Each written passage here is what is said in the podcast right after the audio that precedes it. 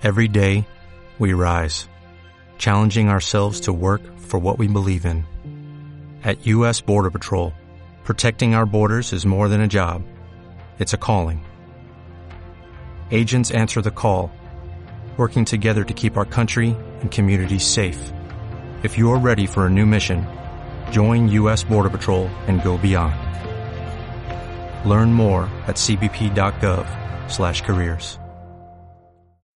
Are you are you listening? Damn. ¿Qué pasa, bolers? Bienvenidos a Massive NBA Show, tu podcast de opinión de la mejor liga de baloncesto del mundo, con vuestros hombres, Dr. J, el criminalista. ¡Ey! ¿Qué pasa, chavales? Y con nuestro hombre, el César de los Bárbaros. John Verges. ¿Qué mierda ha sido eso, macho? Para chavales, estamos aquí otra tarde más. Yo estoy demasiado excitado porque además tenemos a mi hombre Bibi Bibi Pico de Journalist. Sí. Pues espero que estés excitado porque por fin has visto los dos primeros episodios del documental de Netflix y de ESPN de The Last Dance y así pues podamos comentar eh, esos dos primeros capítulos, hacer nuestra review, dar nuestro punto de vista particular. A eso hemos venido, Daddy. ¿Qué me estás contando? Sí. No, no, te digo que sí lo has visto, porque aquí vuestro hombre, John Ball, eh, no le hace ninguna gracia pagar Netflix y no quería pagarlo el tío. Está ahí buscando las triquiñuelas. Ya lo he pagado. de, Y le van tengo más, todo. le van de más- forma pirata. le van más que no, los que ya lo he elfos- pagado. Me he comprado una elfos- Los elfos y los enanos. O sea, no quiere gastarse cuatro euros al mes en ver Netflix, pero sí se lo gasta en, en comprarse una tablet. Hombre, pero necesito la tablet para ver ahí mis cositas, de hecho. Eh, culoudero. Sí, sí. Ahí sí que vas a tener buen desahogo. Buen ¿eh? material. Nunca ¿eh? mejor dicho. Sin vergüenza. De momento voy tirando. Pero tampoco te creas, ¿eh? Ah, tampoco tienes otra opción. Bien. Pues, oye, la verdad que para ser los dos primeros episodios, que yo imagino que serán un poquito la introducción, eh, nos irán dejando con un poquito con la miel de los labios para ir luego subiendo un poquito la gravedad de los actos y de las situaciones y que haya duras declaraciones, para ser los dos primeros para ser los dos primeros capítulos han estado muy bien y nos han dejado una gran cantidad de, De cosas para comentar, ¿no? ¿Por qué, ¿Por qué Michael tiene los ojos rojos? No, no, fuera bromas, o sea, eh, yo creo que os había pegado toda la noche de fiesta o no sé. Los puros. Yo es lo mejor que he visto en toda mi vida. Así te lo digo. No tienes medida, ¿eh? Cuando sale el comentarista, el broadcaster de los Chicago Bulls diciendo And from North Carolina, cuando decía eso, está a punto de echarme a llorar, no tengo más. Con la música de Alan. Alan Parson Project, ¿eh? Es lo mejor que he visto, eh. Uf. Es que no lo puedo creer, eh. Pues yo si me tengo que quedar con algo es con la figura de Scottie Pippen. Tú estás loco, Bueno, macho. ahora Estás loco. ahora lo, lo iremos desgranando un poquito, poquito a poco. Eh, también luego haremos una parte del consultorio que nos habéis estado dejando vuestras preguntas y así tocaremos diversos temas. Y ya os adelanto que ni de coña hoy vamos a hacer el cuarto oscuro de Dr. J porque entonces tendremos que hacer un programa de hora y media, bueno, de hora y media la primera. Y entonces lo dejamos para la semana que Nos viene. gusta, nos gusta. La contraportada con Juan Antonio Alcalá. No, no, no, no, no, no, eso aquí no se nombra, ¿eh? Oye, le has tocado ahí los, los, los, los huevos a Pico, eh. No, no, y de hecho hace bastante que no escucho el partidazo de deporte, o sea... no lo escucho. Porque no hay deportes, Pero he oído... Sí, pero que hay programa, que, ¿eh? que estaba bastante en controversia el señor Alcalá. O sea, que le habían dado bastantes palos por informaciones que no eran muy veraces. Otra vez. Pero bueno, como es un poquito en la calle de Rubiales, pues... Y eso lo dicho, eh, yo creo que vamos a ir dándole, así que cuando las noches de NBA se hacen largas y los días pesados, siempre tendréis Massive NBA para pasar un buen rato. Comenzamos. Me decía al principio vuestro hombre Héctor J, "Joder, ¿solo vamos a hablar de esto? Digo, ¿solo? Luego lo que os enrolláis aquí. ¡Puta cuarentena! Estáis muertos, cabrones.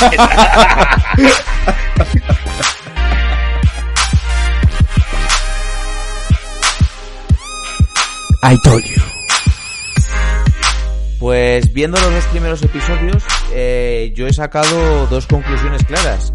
Eh, que la primera es eh, dos puntos para comentar más en este en este primer episodio sobre sobre The Last Dance y es la relación del general manager Jerry Krause con iba a decir con los jugadores no pero con los jugadores con el cuerpo técnico con la afición con la ciudad porque parece que todo el mundo odiaba a este hombre y por otro lado, pues la, la figura de Pippen, que se comenta bastante, y sobre su, su valía eh, económica en el equipo, que también está bastante en entredicho.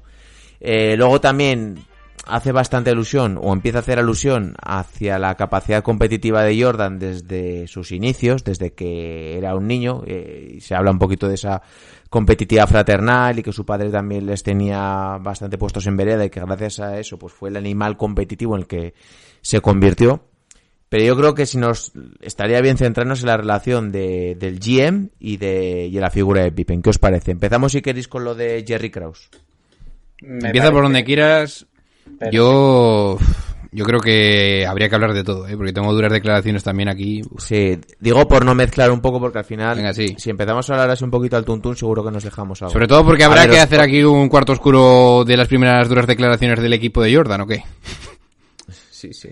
Bueno, A ver, yo eh, creo que todavía, sí, todavía no han sido muy duros con Jordan, el documental. Espero que a lo largo del documental haya palos y cosas feas.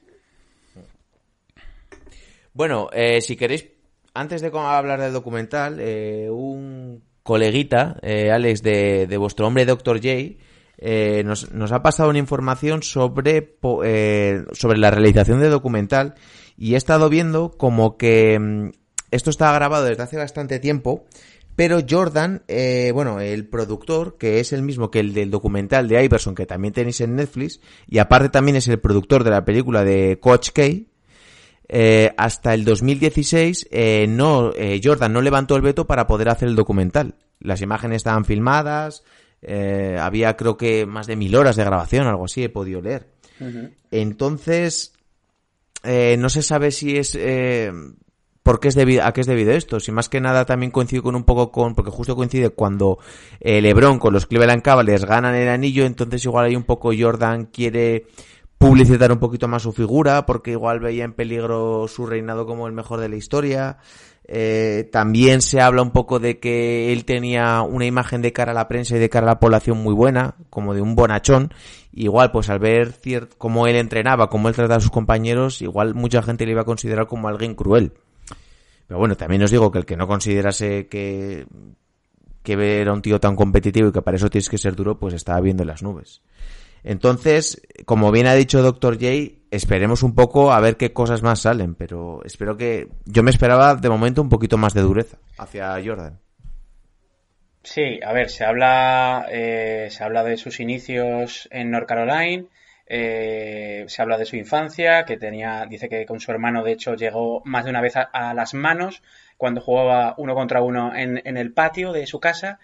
Y, se habla de, pues eso, del, del gen competitivo, de, de cuando la, propia franquicia en sus inicios le decían que tenían que tanquear para conseguir eh, rondas altas del draft y él era, como él menciona, un perro sin, sin cadena, ¿no? Eh, cuando lo soltaron a jugar en, en los playoffs y batiendo el récord actual todavía de los 63 puntos en un partido de playoff contra los Celtics de la River y compañía, eh, demuestra eh, que, Jordan no se, no se casaba con nadie, ni con su entrenador, ni con sus compañeros, ni, ni, con, ni con el, digamos, el dueño de la franquicia. También se desvela que durante la lesión que tuvo, eh, él quería, persistía en jugar, pese a que, pues eso, le decía al dueño que tenía un 10% de posibilidades de, de quedarse cojo y no volver a jugar, pero él dice que siempre veía el vaso medio lleno. Y, y, destaco también la relación que tenía con Scottie Pippen, que, él menciona que no había Jordan, no había habido un Jordan sin, sin un Scottie Pippen. Eh, me asombra el salario que cobraba Scottie Pippen, eh, que para, para, lo que era la, no sé, la liga, me, me, sorprende que fuera el jugador número 122 en salario, eh, algo que en la actual liga sería de locos. Y, yo estoy de acuerdo que, Pippen fue, eh, junto a los traspasos que hizo eh, el, el, general manager, fue lo que hizo que los Bulls fueran una franquicia campeona, gracias también al, al, al valor de Michael, claro. Sí, pero a ver, vamos a ir paso a paso porque estamos mezclando aquí muchos temas. Eh, la relación de Jerry Krause con la franquicia. Eh, ¿Cuál es vuestra cuál es vuestra postura sobre esto? Porque estoy sobre todo escuchando muchos palos hacia la figura del, del general manager. Eh, yo tengo aquí mi punto de vista, pero quiero que deis el vuestro. Eh, John. Hombre, hay que hay que decir que pintan a Kraus bastante mal, a pesar de que dicen claramente que fue el que creó el equipo pero no sé, yo me he centrado a la hora de dar mi opinión sobre Kraus en esos en esos en esos vaciles que le hacía Pippen y sobre todo Pippen y otros jugadores del equipo. Yo creo que la, que la historia está contada demasiado del lado de los jugadores y también hay que entender un poquito a Kraus. Dicho todo esto, a mí en ningún momento se me hubiera eh, ocurrido enfrentarme a mi segunda mejor estrella, por mucha por mucho honor que intentase guardar o lo que fuera. Yo creo que las dos partes de, de, de del problema tenían, o sea, las dos partes de, de la moneda tenían, tenían parte de culpa. Creo que Kraus... Dos caras de la moneda. ¿Eh? Los dos, dos caras de la moneda. Las dos caras de la moneda. Tenían, tenían culpa. Creo que Pippen al final tomó una decisión que no supo mantener, por así decirlo. La verdad que nadie podía ver eh, cómo podía mejorar la, el, el, cap en, esa en, esas temporadas y entonces pues Pippen se quedó un poquito entre medias. Entonces bueno, yo, yo creo que Kraus estaba en su derecho y hacía bien como general manager en, en buscar nuevas formas de mejorar el equipo. Y, pero creo que en ningún momento puedes tocar una figura tan importante como la de Scottie Pippen. Al menos yo creo que aun teniendo las mismas intenciones que tenías o que podías tener como un GM, que es buscar lo mejor para el equipo, puedes hacerlo de muchas otras formas y no poner a, no poner a tu segundo mejor jugador en esa tesitura. Entonces, bueno. Creo que el error es más grande de Kraus por haber hecho enfadar a tu segunda estrella, pero también creo que tienen cierta culpa los jugadores.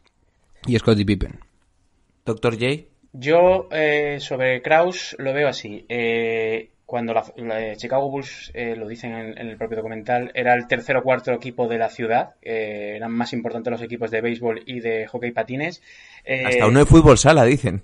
El propio propietario, Jerry Reinsdorf, es el propio, que le, el, el, propio propietario el que le llama a, a Kraus para, para intentar eh, que Chicago Bulls sea una, una nueva franquicia eh, en el horizonte campeona y, y, yo atribuyo a Kraus el acierto de, pues eso, de, de, de formar un equipo eh, competitivo a, a, largo plazo, como lo, como lo forma, eh, ya sea drafteando a Jordan, drafteando a Pippen, que lo drafteó Seattle, pero él consiguió el traspaso, consiguiendo a jugadores como Horace Grant y Cartwright, que eh, ya tuvo una, tuvo una pequeña enemistad con Jordan porque Charles Oakley jugaba por aquel entonces con, con los Bulls y era como el mentor y amigo de Jordan y Jordan le sentó muy mal ese traspaso, pero a, largo plazo él entendió también que eso benefició al equipo.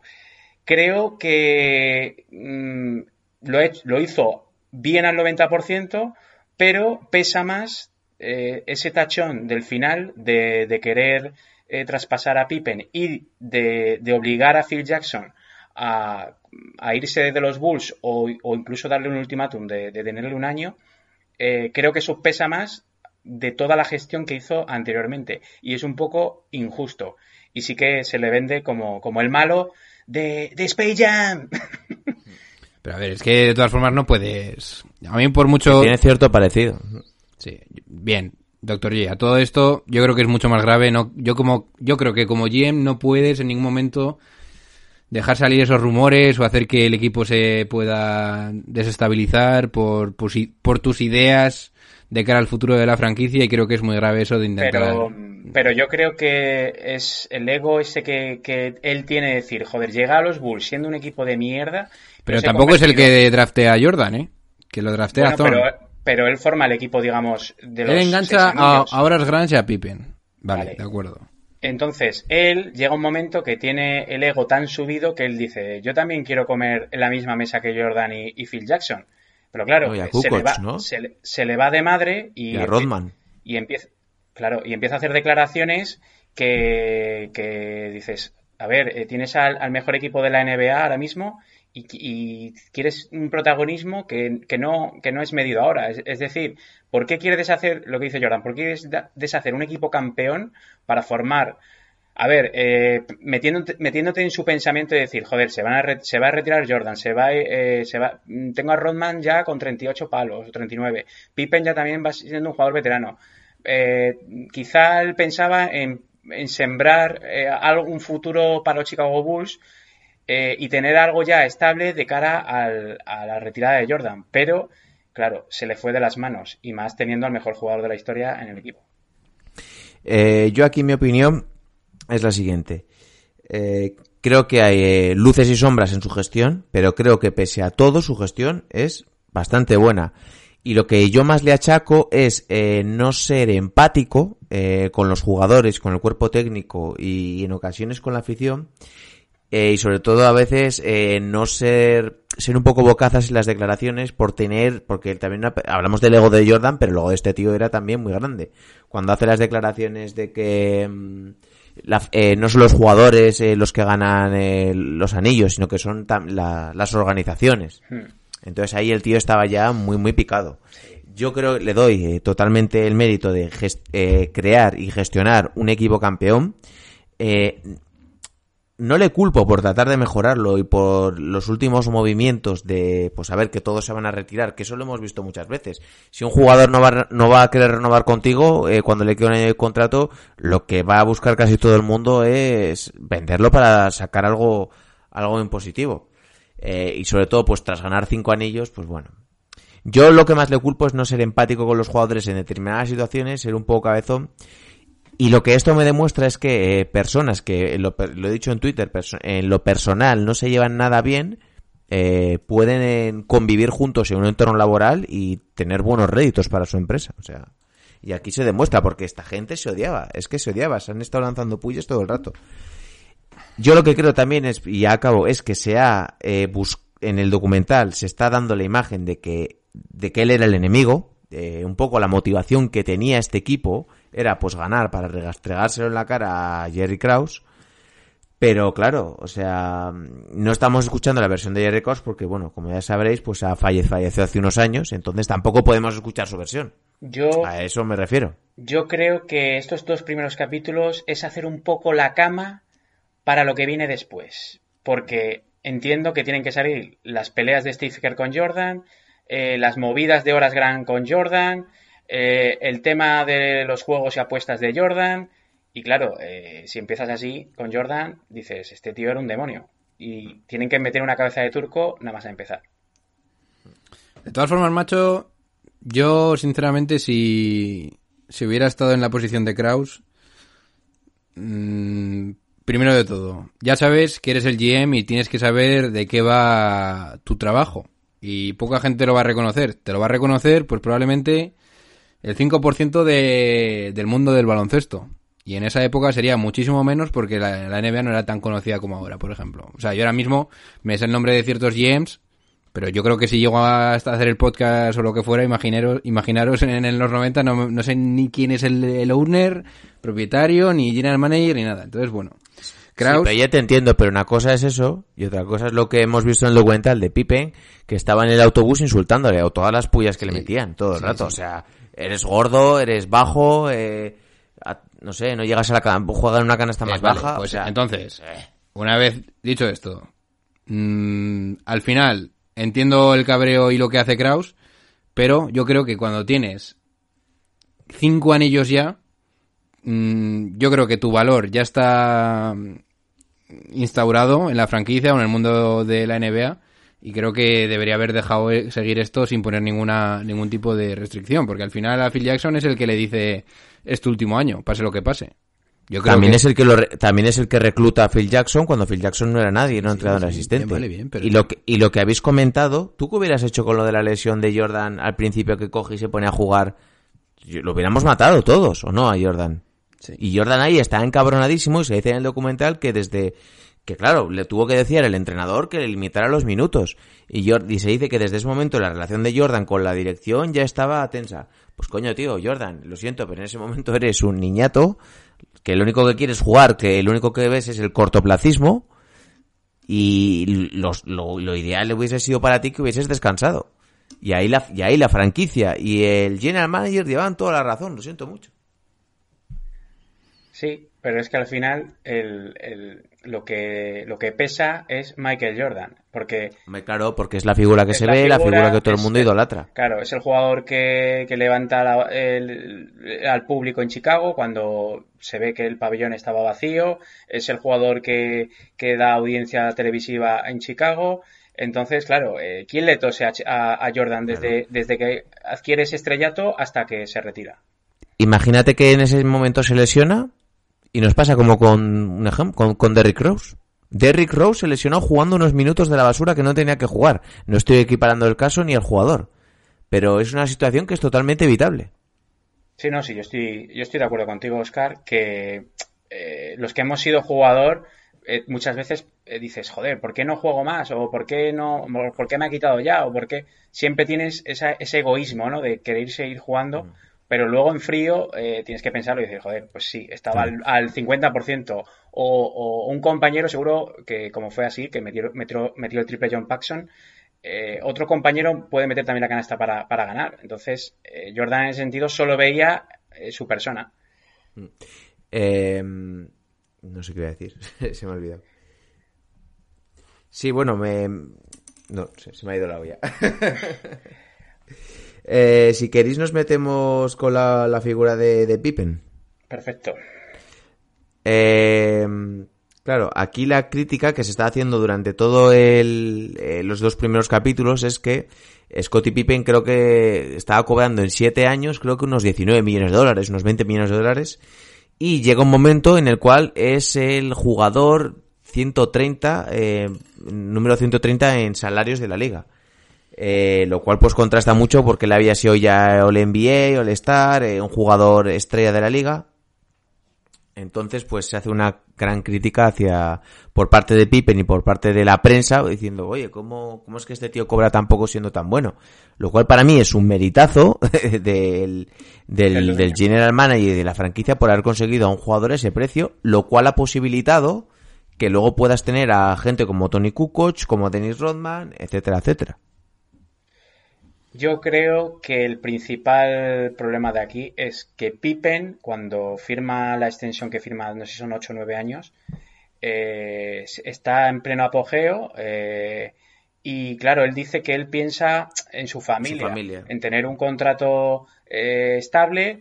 Él, dice que todo, casi todo el dinero iba destinado a su padre, que está paralítico, y a su hermano, y, él no piensa en ganar una burrada, él piensa decir, vale, voy a firmar ocho años, tengo una estabilidad aquí y bueno, cobro esto, pero bueno, eh, ya tengo una estabilidad. Pero claro, eh, con el paso de los años se da cuenta de que es eh, top 5, top 3 de mejores jugadores de la liga. O top 2. Y quiere, quiere que, ese, que, es, que esas estadísticas que hace se vean reflejadas en su salario. Pero cuando llama a la puerta del dueño, el dueño le dice, colega, ya has firmado un contrato y yo no me bajo los pantalones. Entonces, viene el problema, que Pippen dice, pues vale, pues yo también voy a tensar la cuerda, eh, voy a apoyarme cuando me salga de las narices, eh, voy a montar la parda y claro, eh, es lo que, lo que sale al final. Yo lo siento mucho, pero para mí eso es falta de profesionalidad, totalmente, y hasta lo admite Jordan, que debería haberse operado en otro momento. Os pongo el caso contrario.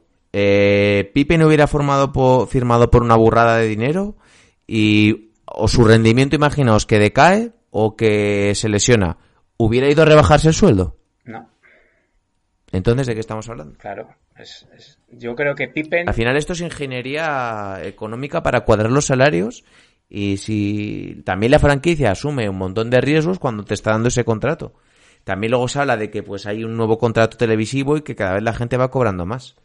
Claro, es que él no, no contaba con eso. Eh, él cuando firma su contrato no piensa que haya ese contrato televisivo y se disparan los, los, salarios y él cuando quiere dar marcha atrás, pasados los años, pues no lo puede hacer. Entonces, Y yo también creo que está un poco influenciado tanto por la prensa y como algunos compañeros que yo creo que le meten Claro, claro. presión de decir, oye, voy a hablar con el dueño, con el general manager, o yo creo que primero va a hablar con Cruz y Cruz, como no le hace ni puto caso, va a hablar con el dueño y el dueño tampoco. Entonces, eh, Es que claro, entonces, eh, imaginemos que pues, hubiera tenido un salario un poco menor que el de Jordan, no hubiera dado para fichar ese equipo y no hubieran ganado, yo creo, igual tantos anillos, porque sin determinadas piezas clave, eh, tú lo estuviste el otro día hablando, John en el grupo de WhatsApp, que, por ejemplo, sin Rodman no se ganan los anillos tampoco.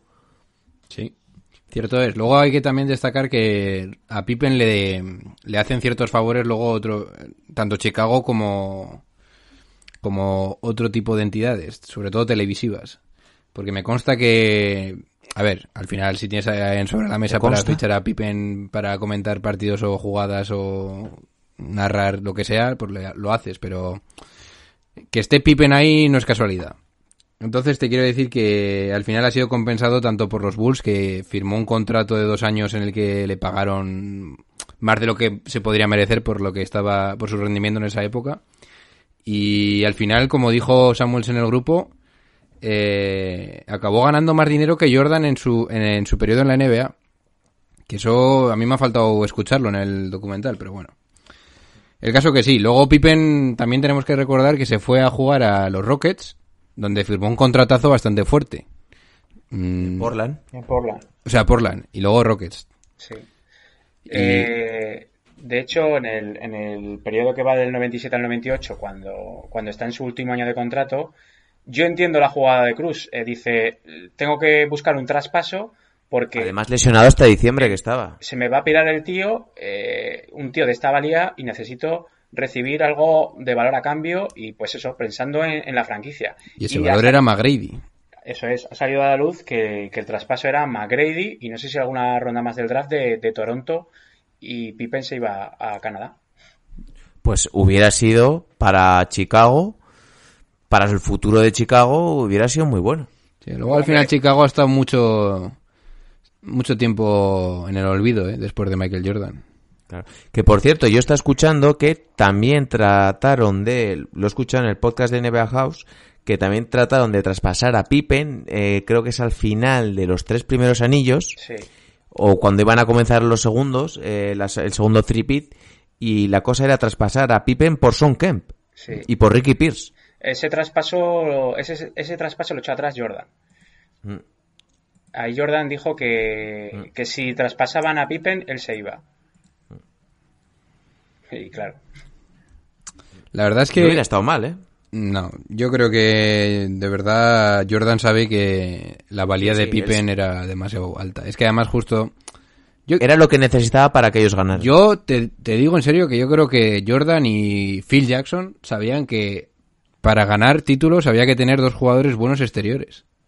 Y que uno defendiera con la capacidad que tenía Scottie Pippen. Porque Scottie Pippen al principio del documental en el segundo episodio eh, te cuentan que era un jugador que medía 6'1, que sería, pues yo que sé, 1'90. Y luego de repente me creció en un verano hasta 6'6, que es dos con algo. sí, sí. Y es que al final Scottie Pippen mm, no, era, no tenía el mismo nivel de Jordan, sobre todo para mí el tiro le fallaba quizás un poco, pero en cuanto a potencia no le envidiaba nada a La Jordan. cuanto atlética era tremenda. Y la defensa. a manejo de balón no estaba Era un mal. jugador muy completo, muy completo. Era Para muy mí, de verdad, Scottie Pippen, yo siempre lo he pensado, es mucho más en, para la historia de la NBA de lo que la gente piensa. Yo... Pues es que te puedo decir algo, te puedo decir algo muy fuerte, pero yo creo que Scottie Pippen en cuanto a calidad o en cuanto a valor puede tener el mismo que Carmalón, por ejemplo. Y podemos volvernos locos, pero de verdad que lo pienso, ¿eh? Al Y luego lo que hemos hablado antes es un, lo que habéis dicho, es un equipo que está confeccionado para ganar porque tiene las piezas necesarias. Porque luego tienes a un, como tirador, a Steve Kerr, eh, otro anotador en el banquillo, perfecto, como Tony Kukoc, a un pivot anotador como Longley y luego en la segunda etapa, y luego tenías a, a Rodman que, que, fue una, fue una sacada de, de Jerry Krause porque Rodman estaba, lo habían echado de San Antonio. Popovich no quería saber nada de él. Y lo trajeron con 34 palos. O sea, y llegó a estar tres años seguidos siendo el máximo reboteador con 34 años, que no se esperaba nadie que diera ese rendimiento. Lo de Rodman, por favor, he estado viendo los, las finales porque me quería ver The Last Dance, las finales de The Last, La- Last Dance. De verdad, lo de Rodman no es normal, eh. Lo digo en serio, eh. Eh, Imagino que tendrá Te sus coge, episodios reservados. te coge tres, tres o cuatro rebotes para ganar el, en el segundo partido, en el tercero, que es para ganar el partido. Iba perdiendo Chicago 1-0, eh. La eliminatoria. Y luego era el, jugador que se emparejaba siempre con el con la estrella mm, interior del otro equipo, que midiendo lo que medía Rodman, eh, muchas veces se tenían que enfrentar pues o a Pat Ewing, o a Karl Malone, o a, o a Olajuwon, y, él era el que, que se liaba palos, eh, hacía trash talking, y, y era también el que levantaba muchas veces la dinámica del partido, porque eh, en las finales contra Seattle que, que Chicago suda de lo gordo, muchos partidos es determinante Rodman por sus refriegas con, con Show Kenneth. Oye, que estoy aquí mirando. Vamos a hacer aquí una pequeña, un pequeño paréntesis. Sí, Decidme- una pausa. Bueno, vale, después de la pausa. Ah, no, no, no. Yo, bueno, ha- hacemos el paréntesis y luego nos metemos con la pausa y ya con la- el consultorio, ¿va? Venga, Venga, va, dinos, ¿qué, qué necesitas? A ver, vamos a hablar seriamente. ¿A quién preferís? ¿Carmalón o Pippen? Vamos a empezar con este que he dicho antes yo. Eh, Pon un poco de contexto. Cago en 10. ¿Carmalón o Pippen en la historia de la NBA? Para ti. Hombre, pues yo tengo que decir Pippen. Eh, perdón, Carmalón. Vale. Yo digo Pippen, ¿eh? Así os lo suelto, ¿eh? Doctor, pero si hubiese ganado, si hubiese jugado Carmalón con Jordan, ¿crees que no hubiesen ganado también seis anillos mínimo? yo creo que Carmalón con Jordan no gana lo mismo. Eso no lo sabrás nunca. Bien, pero yo pienso que... Yo digo Malón, segundo máximo. Yo creo que la defensa- uno de los mejores a la pivote Yo de creo que la defensa de Scottie Pippen está muy menospreciada. La de Malón también es buena, ¿eh? No tan buena. No está al nivel de No la de tan Pippen, buena. pero bueno. Carmalón, Eh, eh. Carmelo no me va a defender a Magic Johnson, no va a defender a Gary Payton. Y. No sé si acabo defendiendo a John Stockton en las finales, lo tendría que volver a ver otra vez todo, pero. Los primeros Estuve anillos. viendo- no, el que defendía a Stockton era Ron Harper. Bien. Que- vale. que era un pero, base- que- pero a- Magic base- Johnson, para ganar el primer anillo, lo tienes que ganar con. Lo Por tienes que defender con Pippen. Si pones a Carmalón, yo no sé si ganas ese anillo. Un base clave para jugar el. Bien, vale, eh, que, el- eh, que lo entiendo totalmente, eh. Carmalón, dos veces MVP de la liga, segundo máximo, tercero ahora mismo, máximo anotador de la historia, bien. I feel you, pero yo No, prefiero. segundo, ¿no? ¿No lo ha adelantado ya? Tercero es, co- No, es segundo. No, no, no. Segu- sigue siendo segundo, segundo, vale, bien, pues eso. Tercero es Lebron. Eso, pensaba que era segundo LeBron ya, vale, bien, vale. Por ejemplo, Stephen para mí, Curry. Para mí no es o- comparable tampoco eh, Bueno, esa bien. comparación. Es decir, Stephen Curry o Scottie Pippen. es que no son comparables. Es que si me Yo dices digo St- Stephen Curry. Si Bien, me yo dices también digo de la misma Curry. posición, Joder, yo qué sé. yo, pues- pero es que ver, eh, con la- Jordan, la- con Jordan no hubiese tampoco. Vea, una que igual te puede molar, te puede poner cachondo. Kevin Garnett o Scottie Pippen. Me quedo con Scottie Pippen, pero porque Bien, vale, para, bien. Mí, para mí es más completo. Es que es un jugador que puede hacer Anthony de Davis o Scottie Pippen. Scottie Pippen, Hombre, ahí, no hay ni- ahí sí que no tengo ni, a día de hoy ninguna duda. ninguna duda. A ver, eh, lo que es, eh, creo que bueno, estás ¿qué intentando ¿Qué reflejar... jugadores están eh, por encima de Scottie Pippen? Sí, lo que creo que estás intentando reflejar es que si Scottie Pippen no hubiera tenido, si hubiese podido destacar más, y porque estaba muchas veces eh, tapado por la figura de Jordan que lo encumbra todo, pues lo hubiéramos valorado más. Pero es eh, haciendo un Pero bueno, eso símil- ya lo sabemos. Haciendo No un creo que símil- nadie le quite, le reste mérito a Pippen. Haciendo un símil, ya lo hemos hablado, eh, es igual que Clay Thompson. Clay Thompson lo hemos hablado muchas veces. Si estuviese en nuestro Buah, equipo, ni de coña. sería, sería mucho mejor jugador que ahora mismo en los Golden State Warriors. ¿Charles Barkley o Scottie Pippen?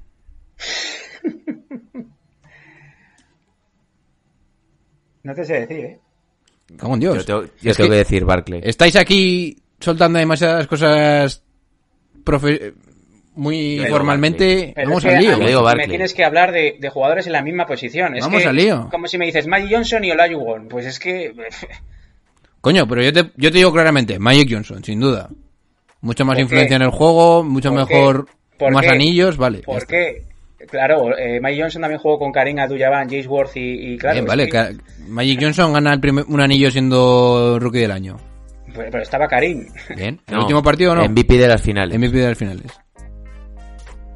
O sea, es que mm, no hay compara son jugadores de diferentes José, comparación. me tenía hasta las narices. No, es que no me puedes comparar. ¿Es Larry Bird o Scottie Pippen? Claro, es que... Ahí te digo la River, no hay problema. Pues ya está.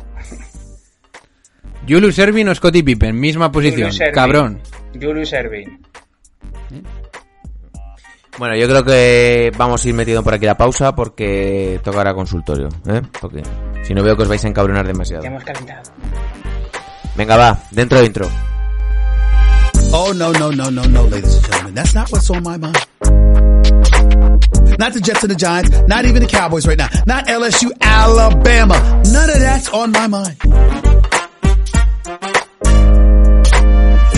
That's not why I'm sitting here ticked off. You don't do what the hell they did yesterday. You don't do it unless you fired the man. But how do you come out in a press conference straight damn face and literally say with a straight face, we were supposed to be better than this with the roster you have accumulated? How do you do that? How do you do that? What the hell is going on? Pues si os parece comenzamos con el consultorio. Eh, ya sabéis, habéis dejado vuestras preguntas en Twitter eh, y en Evox. Eh, primero si queréis os leo las de Evox y vais contestando lo que os parezca. Que cada uno la vaya pillando al vuelo, ¿vale? Venga. Esta nos la deja Manuel Suárez eh, en ¡Manuel! Twitter.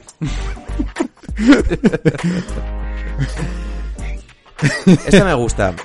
Eh, si finalmente se pudiese disputar eh, el final de temporada NBA a modo March Madness o algo parecido a lo que va a hacer la CB, eh, ¿qué equipo sería el favorito jugando eliminatorias a un partido en una sede neutral sin público? Los Knicks. What the hell is going on? Eh, Toronto Raptors. Yo te voy a decir Dallas Mavericks. ¿De verdad? Dallas Mavericks. ¿Te- Yo- ¿Toronto Raptors lo has dicho en serio? Sí, Y yo también puedo entender eso. porque creo que es un equipo eh, con una profundidad de banquillo que no tienen eh, ni los Lakers ni los Clippers. Aparte, que yo creo que les beneficia jugar a un partido que a 7 contra Lakers o Clippers o Milwaukee. Y tenéis a mi hombre Nurse. Y Nurse, especialista europeo. Lo entiendo totalmente eso. Me extraña que no hayas dicho Miami. Miami también sería un equipo que estaría ahí. Pero yo creo, si tuviese que decir un equipo, Toronto Raptors. A ver, Miami tiene a Jimmy Buckets. Aparte, que eso. ya os lo mencioné, Toronto sin presión ya, han ganado el anillo. Un equipo peligroso. Hombre, pero yo A creo ver. el uno muy muy peligroso es Mavericks porque se va a enfrentar primero con Houston Rockets, en teoría, y luego vete a saber. Que es que te enganches Pero- a Lakers o a Clippers, es un partido. Yo sigo viendo favorito a Clippers o a Lakers, pero uno que me, padre- me parece que podría dar la sorpresa sería Filadelfia. A un torneo corto, motivados. Por cierto, ha debido salir la noticia de que Ben Simmons ahora Tira se ve preparado para tirar triples. Vaya. Que me juegue- cago en la leche. Bring the Para que juega de Horse. Me estás diciendo que tienes que decir esto en plena pandemia. Tú eres un normal, ¿eh? Ben Simmons. O sea, cállate y ya está. Bueno, en fin. Y me gustas, ¿eh? Eh, a matar. Os paso a la siguiente de Juan B. Ey. Eh, aquí mi pregunta. ¿A qué jugador Juancho. de Europa, actual o no, os habría gustado ver en la NBA? ¿Cómo? ¿A qué jugador eh, de Europa, puede ser actual o no, o de, o de ant- antiguo, os habría gustado ver en la NBA? Yo tengo dos. Uno es Dejan Bueno, Bodiroga. primero, tienes que poner os hubiera gustado ver en la NBA. ¡Oh! De- Dejan Bodiroga y Felipe Reyes. Iba a decir Felipe Reyes, te lo juro por Dios. Pues ahora voy a decir a Dueñas y, a- y al hermano de Felipe, de Felipe Reyes que a poco la palma. Dueñas estuvo a punto de firmar por los Chicago Bulls, ¿eh? Oh. De Jordan. A mí me hubiera gustado ver que fue un pick bastante alto del draft, por ejemplo, a Fran Vázquez. ¡Pesetero! Al final fue un tío que se quedó ahí y no, no sé por qué no decidió ir. ¿Quieres que te conteste yo por qué no? ¡Pesetero! Bien. Sí, pero... mm, mm, mm. Aquí, eh... Ah, tú? sí, tu colega... ¿Y tú, Oscar, qué jugadores dices? eh, Sí, yo he dicho Fran Vázquez. Ah, Fran Vázquez. Vale. Por ejemplo, a ver, pero no sé... Ahora tendría que pensar Macillauskas. Me hubiera gustado, por ejemplo, ver a Teodosi. Teo- No, Teodosi fue, es verdad, los Clippers, es verdad, sí. es verdad. ¿Qué más? Bueno, Spanulis fue también, pero no triunfó mucho. eh, Navarro también fue. Sí. Así que Vice Eh. también fue y tampoco triunfó. Bravender fue. Mm, no lo sé. Ahora me pilla un poco descolocado. Mm. No, por A mí no me preguntéis de Europa, ¿eh? Jul, Mm. ¿os hubiese gustado verlo? Bueno, sí, mira, perdón, miento, Jul. Jul me hubiera gustado verlo. Y ¿En los creo que no. Yo creo que No estamos tardando mucho en decir Campacho. Hombre, Mm. el Facu también, sí. Eh, la siguiente de Alexis y dice los Wizards son un equipo que me simpatizan con Bill eh, atendiendo la recuperación de John Wall son dos estrellas de la liga tiene a Thomas Bryan Bertrands Rui Hachimura me parece una buena base como mínimo pero muchos creen que el proyecto está muerto eh, ¿qué creen ustedes que harían como general managers? Yo te voy a decir una cosa rápida, Alex, si quieres fanático del programa. Estás muerto. Estás muerto. John Wall y Suber. No hay nada que hacer. Ese proyecto lleva muerto desde Te que lo digo ya, ¿eh? Arenas sacó la pistola y abris que lo intentó. no no no no no, no. No, no, pero te voy a decir, en serio, ¿eh? No cuentes con John Wall para nada. Sí, John Wall Desengáñate. tiene una pinta de, de jugador ya retirado. Si ya estás pensando ya en de entrenar, homeless estás pensando en entrenar. Pero ¿qué ¿cómo? movimiento harías? como GM, que es lo que te pregunta Alexis, yo si fuera el GM de los ¿Qué Wizards, pasarías? cojo, abro la ventana y me tiro. Hombre, tienen piezas, como bien ha dicho. Tampoco, Eh, Luis Hachimura, tampoco- Thomas tampoco Bryan, está tan- Bertrands. tampoco está tan mal como otros equipos, ¿eh? ¡Me tiro! A ver, Daddy, yo ya sabéis lo que haría. Yo ficharía a los jugadores que ya conocéis de siempre. Pues yo me gustaría que por ahí pasase mi hombre Bogdanovich. Yo sí. ¿Por qué no? Eh, Ah, sí, otra cosa que haría ya no es un movimiento de fichar, sino de Bradley Bill de base 100%. Deja de tocarme las narices. Gracias, hasta luego. En plan Harden. Sí, sí. No sé, el, problema de Washington va a ser que, que el, el contrato de John Wall es de momento una mochila llena de piedras. Colgadas ahí, Daddy. Aquí eh, Alejandro Méndez eh, nos habla. nos propone un debate de los cinco mejores jugadores nacidos y formados fuera de Estados Unidos. Uf, Joder. Eh, otro sería el top 5 de elecciones fracaso del draft y top 5 de ¿Elecciones? elecciones más rentables. No, pero esto sí que puedes dar para... Eso igual lo podemos hacer para un episodio. Para un episodio, Sí, sí, sí. Aquí Debate de los cinco mejores jugadores nacidos Ojo, eh. fuera de Estados Unidos. top 5 igual se nos queda corto, ¿eh? Hay gente de nivel, ¿eh? Oye, pues si os parece, la semana que viene o dentro de dos, eh, le metemos candela... Tendría este que ir rollo. Pau Dirk, Yao, Ginobili, Tony. Escola.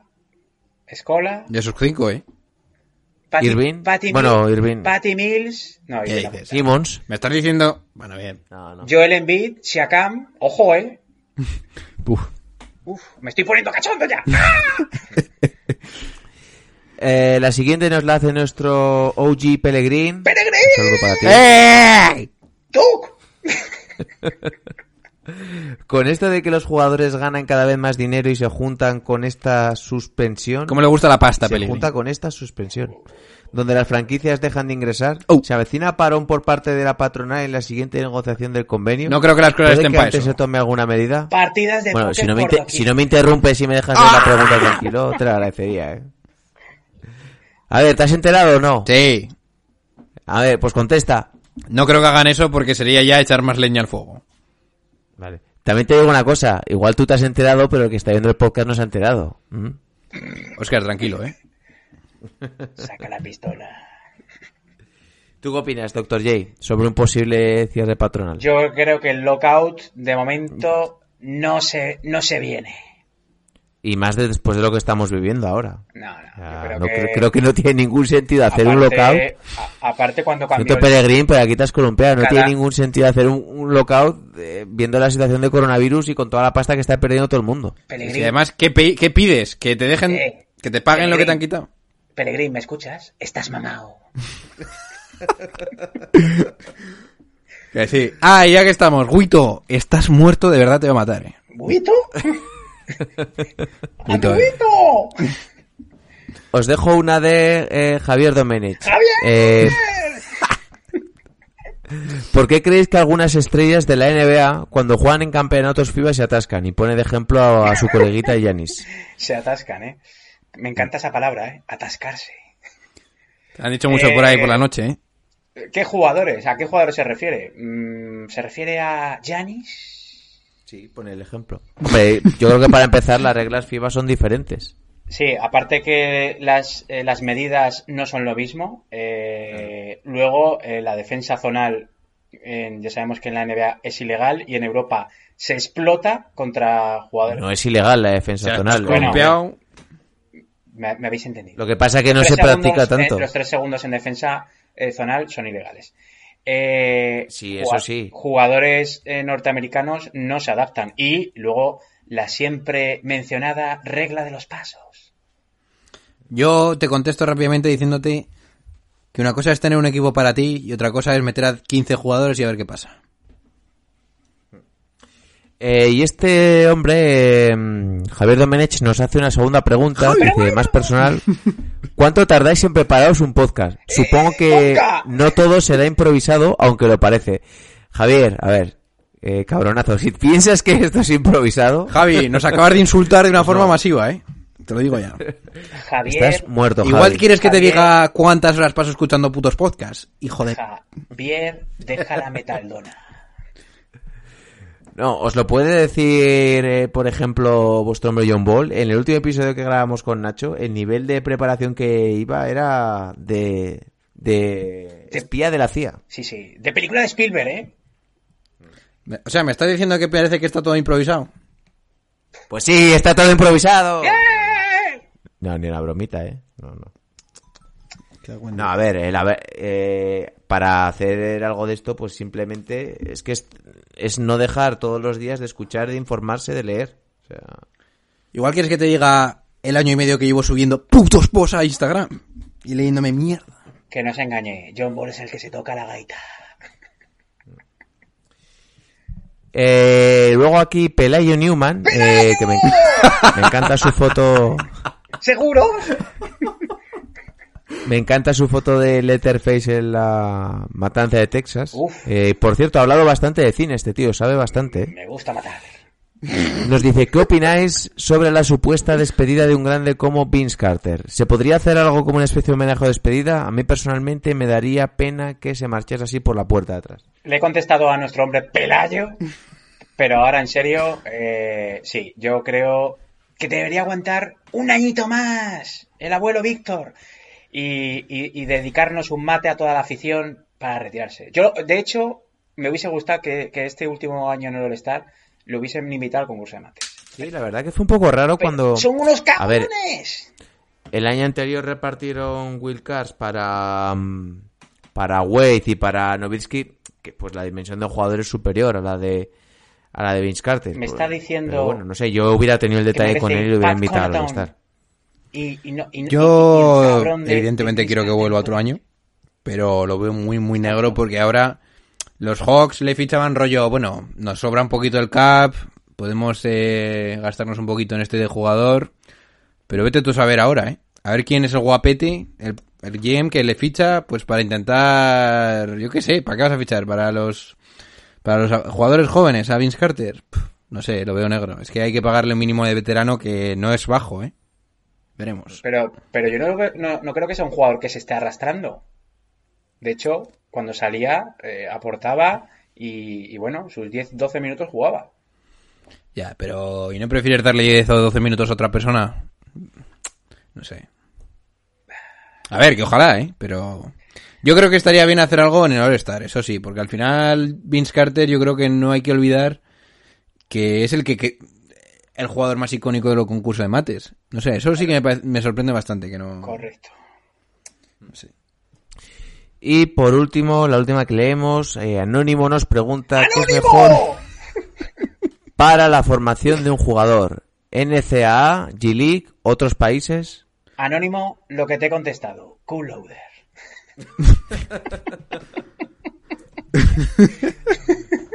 sí, eso es lo que mejor forma. ¡Sí! Hombre, yo creo que lo ideal es la, siendo estadounidense, la universidad, ¿no? Lo ideal es jugar la Final Four de la Euroliga. A mí me gustaría ver. Ah, sí. A, a mí me gustaría ver a más jugadores eh, jóvenes norteamericanos en Europa. Por cierto, eh, de, se me olvidó decirlo el otro día, eh, Jalen Green, que nuestro hombre de Turis estuvo llamándole un buen rato del podcast, Jalen Brown, Pues yo ni me enteré. se, pas- se pasó del verde al marrón. Eh, que estaría fumando. ¡Ah! No, no, yo luego lo estuve escuchando y dije... Bien de "Joder, verde". cabronazo de Bien Turis. de verde. Estás muerto, Alejandro. Bueno, pues eh, se- mm, lo estuve escuchando eh, también en el podcast de NBA House, que lo está hablando un tipo bastante experto en ECA, Gerard Solé, dijo que le constaba que había tenido varias ofertas para jugar en Europa y que el tío se lo había pensado. No dijo dónde. Pues bien pensado, la verdad. Me pega en un Olympiacos, ¿eh? O en, o en un Maccabi. Sí. Olympiacos una vez estuvo a punto de fichar a LeBron James, eso se rumoreaba. Sí, durante el lockout ese que estuvo Ibaka en el Madrid y Deron Williams en Besiktas. Y Rudy también estuvo en el Madrid ahí, estuvo Galinari en Milán. Sí, eh, se fueron. Iverson estuvo en... Be- sí, has dicho en Besiktas, ¿no? Sí, Deron- creo que fue Deron Williams y... Y Iverson luego fue a jugar al Besiktas, es. pero bueno, porque ya necesitaba dinero Eso o algo es. así. fue. Sí, sí, sí, sí. Y bueno, eh, creo que no me he dejado, no sé, igual hay alguna más, pero está así escondida. Yo creo que hemos respondido a todas las principales. Eh, Me gusta, ¿eh? ¿Algo que queréis comentar? No, que me, me parece bien que, que nuestra, la chavalería pregunte sus inquietudes. ¿Lo dices por casco ni por Playmaker? Eh, estáis muertos. Lo de chavalería, digo, ¿eh? Sí, sí, sí. Les pica, eh, les pica. Sí, no, pues sabéis que os queremos, ¿eh? A los dos. No, las bases del proyecto, eh. Ojito. Sí. Bueno, Con Playmaker además tengo unos debates en el grupo de WhatsApp que me molan porque es un tío que te razona y le tienes que decir, pues eh, que estoy de acuerdo contigo. Y eso, No, te- no me encabrono como contigo, que, que me gritas. es un tío que, que tiene varios aprobados en la Universidad de la Vida, ¿eh? Luego el Giorgio también con el camión, ese tiene, tiene que saber latín, eh. ¡Giorgio!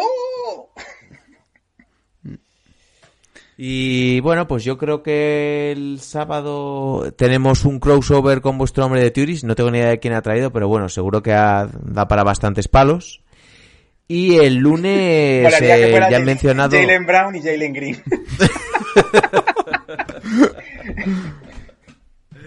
Kwame Brown Oh. y Jalen Brown. Coime Oh. Brown, ¿eh? Estoy graciosetes, eh. Sí.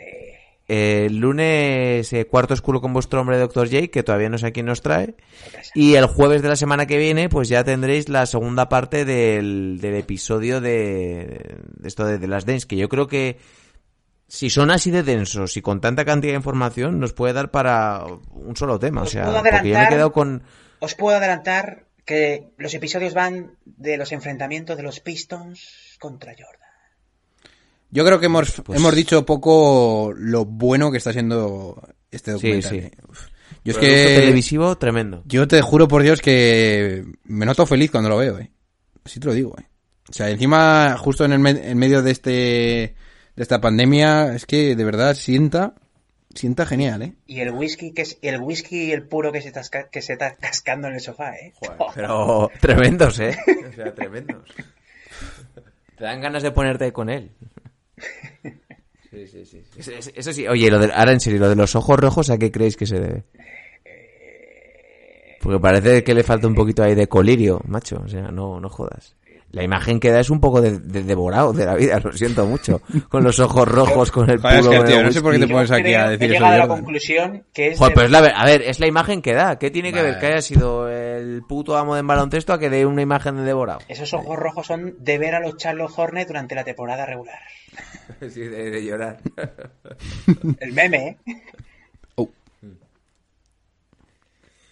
Oye, John Ball, eh, si en algún momento hay duros paros, duro, joder, duros palos hacia Jordan por algo que no ha hecho bien, llorarás un poco, te decepcionará. No, porque ya sé lo que se viene, pero... Daddy, es que yo estoy feliz simplemente si- por ver esto. Me da igual lo que ¿Le pase. darás, du- ¿Le darás duros palos si tiene un comportamiento que para ti es reprochable? No. ¿Cómo lo sabía, eh? ¿Cómo lo me sabía? juego, me juego lo que queráis, que van a sacar mierdas de Dennis Rodman también. Eh, lo que ahora, ahora que... Hostia, que... Eh, Han malgastado dos capítulos y no ha salido Denis Rodman. Como ya adelantó el cuarto oscuro. Oye, que al final mm, tengo aquí algunos apuntes de los documentales que no he soltado, simplemente ahora por zanjar, ¿eh? Eh, ya viendo solo los dos primeros capítulos, me... Tengo aún más claro que Jordan, de verdad, siem- siempre va a ser el mejor de la historia y, con haber visto un- una pequeña parte de su mentalidad desde que empezó en el instituto, la universidad y Chicago Bulls, de verdad, es otro rollo, tío. Lo siento por LeBron James, yo sé que es el segundo mejor, pero es que no se acerca esto. Esto no es normal, tío. Lo de Jordan es que de verdad es un ejemplo de verdad de, de liderazgo, de, de pasión, de todo, tío. Es increíble. Y luego, y luego lo que Jace Worthy lo que dice que a, la- a los a las dos a las dos semanas dice que, que ya sudaba la gota gorda con un crío, ¿eh? Y además también hay, por un lado ya más de estructural o de GM como me gusta a mí. ¿Os habéis dado cuenta de que cómo ha cambiado la película? Porque cuando pasa lo de Pippen, tú imagínate que le pasa lo de Pippen a LeBron James. Y que, bueno, aparte de que LeBron James ni lo hubiera permitido en, la historia, eh, como Jordan dice que, oye, yo no voy a buscar una, una mejor situación para mí si esto se va a tomar por saco, yo voy a ganar, pase lo que pase, voy a volverme loco, pase lo que pase, voy a darle una caña increíble a todos los jugadores y vamos a ganar por mis huevos. Eso para mí, solo por eso, LeBron James no podrá estar en la conversación por el mejor de la historia. Es un poco chocado con tu mentalidad de tanquear a muerte con determinados equipos, ¿no? John Ball como GM.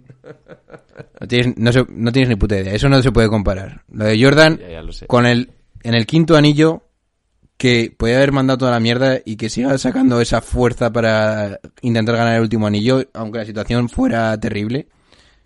No sé, ese partido contra los Clippers que mete 45 puntos o 43. pff. Yo os juro por Dios que yo no le he visto hacer eso a LeBron. Y me da igual los palos que me vengáis a dar. Luego lo que arrastra a Jordan, que Jordan se retira y se va todo el equipo. Que es que no, que es que... Todo. Me alegro, Jordan, de que hayas decidido sacarlo en el 2016, porque yo sí, sí soy de la mentalidad de que quien diga que puede estar en la conversación LeBron James, de verdad, no, no lo entiendo. No lo entiendo para nada. Bien, pues con estas duras declaraciones la vamos a dejar por aquí porque al final se va a quedar en una horita. Se van despidiendo de vosotros vuestro hombre Dr. J, el criminalista. Chavales, el lunes nos vemos. ¡Sí! Si no habéis muerto. Vuestro hombre John Ball. Venga, chicos, pasadlo bien. Y vuestro hombre Vico. Bueno, un saludo a todos. Oh, no, no, no, no, no, ladies and gentlemen. That's not what's on my mind. Not the Jets and the Giants, not even the Cowboys right now, not LSU, Alabama. None of that's on my mind. That's not why I'm sitting here ticked off. You don't do what the hell they did yesterday. You don't do it unless you fired the man. But how do you come out press conference with a straight damn face and literally say with a straight face, we were supposed to be better than this with the roster you have accumulated? How do you do that? How do you do that?